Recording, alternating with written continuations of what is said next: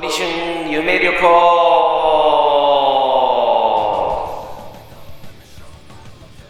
はいということで今日もやっていきたいと思います。今日はですね、えー、私まあまた愛も変わらずバスケットボール行ってまいりました。あとですね最近はちょっと25年ぐらい前に兄貴が買ったギターをですねあのー、改造したいなということでストラトをですねツーハムにしたいなということで、まあ、ツーハムって何やって場合は調べてください。あのー、ツーハムにしたいなと思って、えー、今準備をしている段階です。大掃除の時にねいくつか部品捨てちゃったっぽいんだよね。まだまたそれを買い揃えてまあ、再スタートっていう感じでやってますね。はい。あのまあギターの改造もなかなか面白いですよ。うん。あのー、どうやったら好きな色になるかなとかどうやったら、えー、成功するかなっていうふうに考えながら常々やっております。もうちょっとな艶っぽくなってくれるといいんだけど気になるところもうちょっとサンドペーパーで磨きたいなと思います。はい。えー、ではですね、えー、今日ちょっと趣向を変えてコーナーをあのー、ねあのー、順番を変えてやってみたいと思います。はいいきます。あなたの好きなサウナ教えて。はいということでね普段ちょっとメインテーマの後ろにいつもサウナのコーナーなんですけども、えー、ちょっとねえー、いろいろ試行錯誤してやってみたいなというふうに思って今日はこちらをやります。はい、えー、今日ご紹介させていただきますのが世田谷温泉四季の湯というところですね。えー、住所、えー、郵便番号1560054東京都世田谷区桜ヶ丘2丁目18-26で、営業時間が、えー、3時から6、えー、3時から23時っていう形ですね。で、月曜日定休日です。はい。あの、うちのね、IPYC のクリエイターの、えー、ケミタケツネさんの実家がここら辺らしくて、よく行ってたっていう風に情報いただきました。はい。で、まあ、お風呂の内容は、えーとね、えー、水質は軟水じゃないかな、多分ここは。で、まあ、ジェットバス2つあって、泡風呂があるんですけど、なんか僕が行った時は泡風呂壊れてたみたいで発動しなかったです。ジェットバスがね、めちゃくちゃ勢いよくて気持ちよかったですね。まあ、また行ったらここも、あのー、ジェットバス堪能したいなというふうに思います。で、えーと、あと薬用風呂があって、てで、サウナって形になります。サウナはタワー式のドライサウナになっております。結構温度高めかな。90度が95度ぐらいの温度でね、結構良かったです。はい。ちょっとね、狭いかなっていうのはあるんですけど、でも、やっぱり、うん、綺麗ですね。まあ、世田谷温泉つってか温泉なのか、あのー、源泉は。まあなのかなどうかわかんないけど、うん、みたいです。えー、世田谷温泉四季の湯というところなので、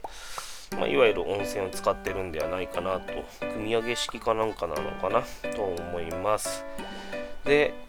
整うところは、俺は脱衣場で整ってたけど、うん、露天とかなかったような気がするんだけど、露天風呂みたいな写真あるんだよね、ウェブに。何なんだろうなと思います。まあちょっと、えー、もう一回行ってみたいなとは思います。えー、結構ね、あの、脱衣場も綺麗でいいですね。床もしっかりと、うん、あのー、ピカピカにされててね、清潔感のある、とても綺麗な綺麗な、えー、銭湯でした。やっぱりね、ゆる、うん、それぐらい綺麗にされてるし、うん、あの清潔感もあるってとこなんでね、あのまあ、駅前ということもあって、かなり僕が行った時間帯、混み合っておりました。あのサウナで、あの待ってなきゃいけない時間っていうのもできたりとかしてね、えー、やっぱり、えー、レベル高いなというふうに思いました。でまたね近く通る際は行ってみたいなというふうに思います。はい。ではジングル挟んで次のコーナーに行きます。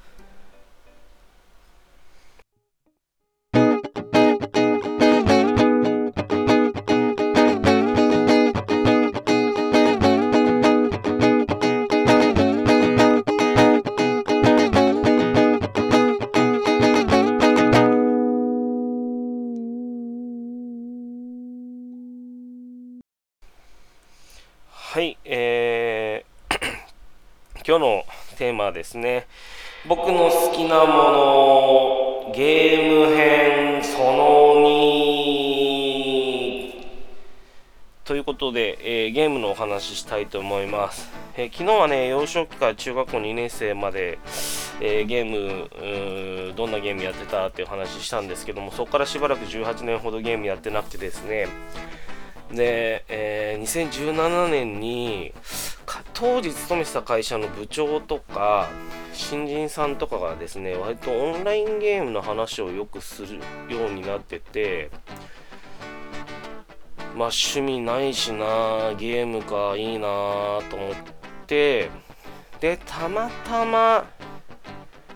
まあその一服するのに寄ったローソンかなんかでドラクエ11が出るっていうのがバンとこうポップがありましてその時に多分ねロトのマーク、まあ、ロトって何って言ったらちょっとまた長くなっちゃうんですけどえっ、ー、とロトシリーズのロトの勇者の紋章がですね確かデカデカと貼ってあっあのポップにあって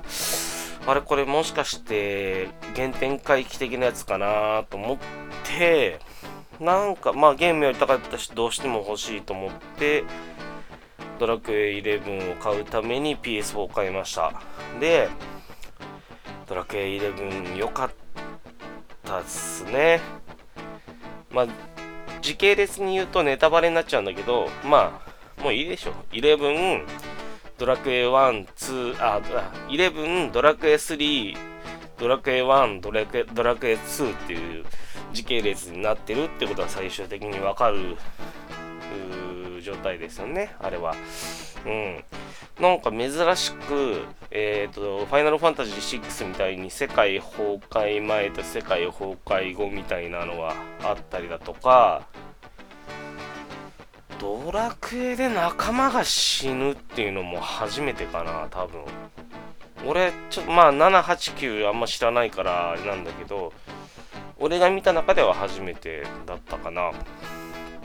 割と、ね、可愛らしい女の子のキャラクター、えー、ベロニカっていうキャラクターの女の子が自分を犠牲にして、世界崩壊前、直前に自分を犠牲にして、仲間たちの体を助けて、亡くなるっていう、まあ内容だったかなっていうことでですね、えー、結構そういう暗い部分もありつつで今回あのよくあるでしょ名探偵コナンとか金田一とかで金田一がコナンが行くから事件が起きるんじゃないかっていうなんかこう世間のネタみたいになってるんだけどそれがねあるんですよ。ドラクエ11で。で要は勇者が生まれたっていうことは魔王が生まれるっていうことであると。いうふうに言い伝えがされちゃって要は勇者さがさえ生まれだって勇者必要なかったら魔王いないんだからあのー、勇者が本当はなんか諸悪の根源なんじゃねえの？みたいなそうそう言言われ方をしてまあ追われる身になるっていう内容なんだけどまあ なんか多分世論をちょっとこうネタにして入れたのかなっていうふうに思った内容だったのを覚えてます。うん。どうなんだろうねあれね。要は悪魔がいるから正義が生まれて、えー、退治しに行くっていうふうに考えてるんだけどでも逆に言えば勇者勇者がいなければ魔王もいないよねっていうことらしいんだよねあの内容的には。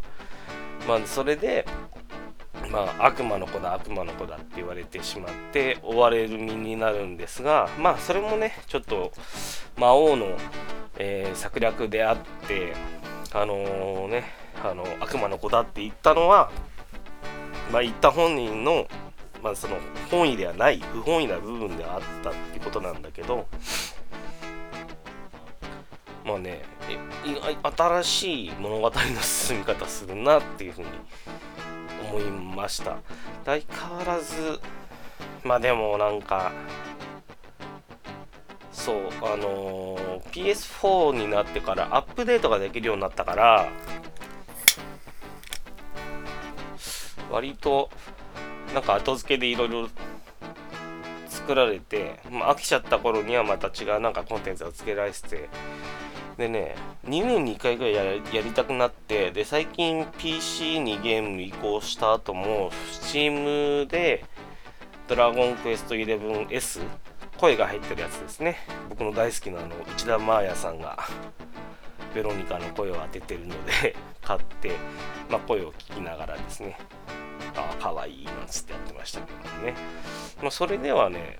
本当の真の裏ボスが出てきてそれ倒すのがまあ苦労しました。だってドラクエ11ってレベル99にするっていう行為がもうデフォルトである。もうそれありきで物語進んでいるんでレベルもめっちゃ上がりやすい上がりやすいしね。なのでもうその真の裏ボスに行くのにやりようがないんだよね。もうあと工夫をしていくしかない。だからもう俺1時間の十何回挑んで負けて、最後の一戦、1時間ぐらいこう、まああれはほら、単性だから、どうしようかな。いやこいつにはザオリク、あ、ザオリクメガザルで死んでもらって、みたいな、こう、いろいろね、魔法と、えー、物理攻撃と、えー、回復魔法の工夫に工夫を重ねて1時間ほどですね、えー、まあいろいろと試行錯誤しましてちょっとでもこう優位になるようにこのアクセサリーを装備させてとかうーんとでもダメージ出すためにこのアクス、あのー、手袋をつけさせてみたいなねそういう工夫をしながらなんとかや最後の1戦10戦目ぐらいでやっと倒しました。多分ドラクエ史上一番強いんじゃねえかな。ドラクエってえっ、ー、とねあ5からあのおまけ要素で裏ボスっていうのができるようになってったんですよ。あのー、物語に直接関係ないけども物語上を倒す表の魔王よりも強い、えー、敵っていうのを5からかな？できるようになってそれを倒すのがまた一つの醍醐味であってでそれ多分今まで一番苦労したのがう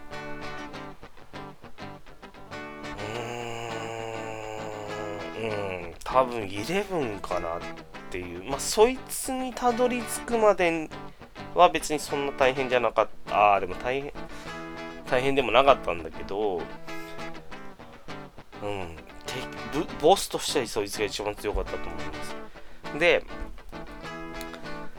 裏ボスまでたどり着くのに超大変なのがリメイク版のスーパーファミコン版以降のえっ、ー、とドラゴンクエスト3が超大変です。天の門番って動く石像のなんか介護官の赤い方に上位互換の金色のやつがいるんだけどそれがね異常に強いのとえー、表のボスになってる表のボスのさらに表のボスっていうかなんていうのかな。あれも真のボスがいてさらに裏ボスがいるんだけど真のボスの前にもう一人ボスがいるんだけどそれがバラモスっていうのがいてそれの上位互換のやつが普通にあの雑魚敵として出てくるんでドラクエ3なんかあのまあ、ドラクエ3の真の裏ボスもなかなかめんどくさいけどでも一番強えなってもうもうやりようがないよっていううーん意味で一番苦労したのは、まあ、ドラクエ11の真の裏ボスかなっていうふうに思いますね。うんまあ、ぜひぜひ知らない方はねやっていただけるとなかなか面白いので物語も込みでね、えー、大変面白いのでやってみたらいいんじゃないかなっていうふうに思います。まあ、以上僕の好きなものゲーム編その2でした。はい。また今度その3やりますんでお願いします。はい。じゃあジングル挟んで、えー、エンディング入ります。